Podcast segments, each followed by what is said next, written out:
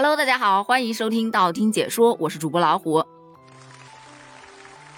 今天在网上看到这么一条热搜，给我惊呆了，说首个国风虚拟男艺人秦佑之正式亮相了。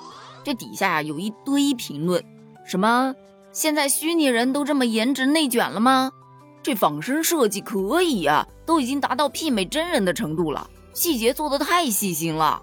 当然，也有人觉得。丑的跟真人一样，这颜值也不怎么高嘛。就这句给我笑的呀，丑的跟真的一样。这是看那个古装丑男看多了，有心理阴影了吧？抛开他的颜值不说，我们今天就来聊一聊，为什么现在虚拟人这么火爆呢？其实啊，说到虚拟人，它就是指的具备人的外观、性格、行为特征等等，并且可以与人交互的数字化的人体形象。其实它真的老早就存在了，但是自从元宇宙的概念被炒热之后，这虚拟数字人就更加的火爆。我就分析了一下它特别火爆的几个点。首先，第一个，它可以完成真人所做不到的一些事情。你比方说，像新华社推出的数字记者小郑，他是全球首位数字航天员，他漫游过空间站，而且还能做到在太空现场报道。你就说哪一位普通记者可以做到呢？另外，只要你给他的信息是正确的，他几乎就不会出错，而且全天候二十四小时在线，不管是怎样的环境，火星也好，北极也好，高原也好，他都能出现，很大程度上提升了人们的工作效率和质量。第二个自然就是他的颜值啦，特别是对于那些喜欢二次元的朋友来说，虚拟人的形象是更加容易接受的，而且。这些虚拟人的外形啊，包括人设呀，都是经过团队不断的打磨。你不说让所有人都能接受、都喜欢，但最起码能满足大部分人、普通人的这种期待，所以它也是能更精准的去满足受众的需求。就像特别早的时候有一个虚拟 idol 啊，叫初音未来，对他当时推出的时候有这么一句话，我记得说初音可以是你幻想中的任何人。就你对他抱着什么样的期待，他就可以是你期待中的那个人。而且你真的不要小看了这些虚拟爱豆，他们的粉丝群体是非常非常庞大的。你就比方说中国内地的女虚拟歌手洛天依，她不仅开过演唱会，她还参加过跨年演唱会，跟很多的歌手都有合唱过歌曲。当然，我印象当中比较深刻的就是洛天依和薛之谦合唱的那首《达拉崩吧》。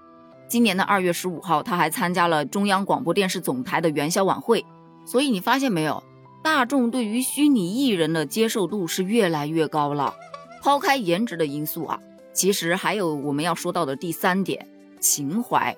就说二零二二年江苏卫视的跨年演唱会，虚拟人邓丽君惊喜现身，与周深是同台演绎了三首歌。这个视频现在还在小破站上可以看到，你们也可以去看一看。真的是被唱哭了、泪崩、想念等等的弹幕刷屏，情怀一下子就拉满了。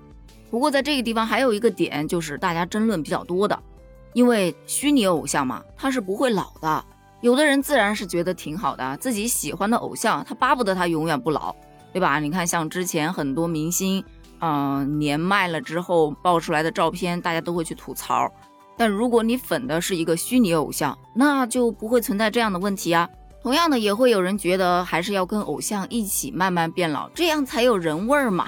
然后咱们再来聊第四个点，为什么现在有很多媒体啊，包括一些官方都推出数字偶像呢？关于这一点啊，网友给了我解答。你就不说远了，你就说去年，塌房了多少个明星，造成的恶劣影响有多大？但是虚拟偶像就不会了。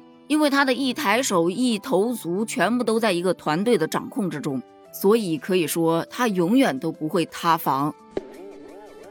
而且作为一个虚拟人，不需要进食，也不需要乘坐交通工具，零能量消耗，零能量排放，最主要的他还听话呀。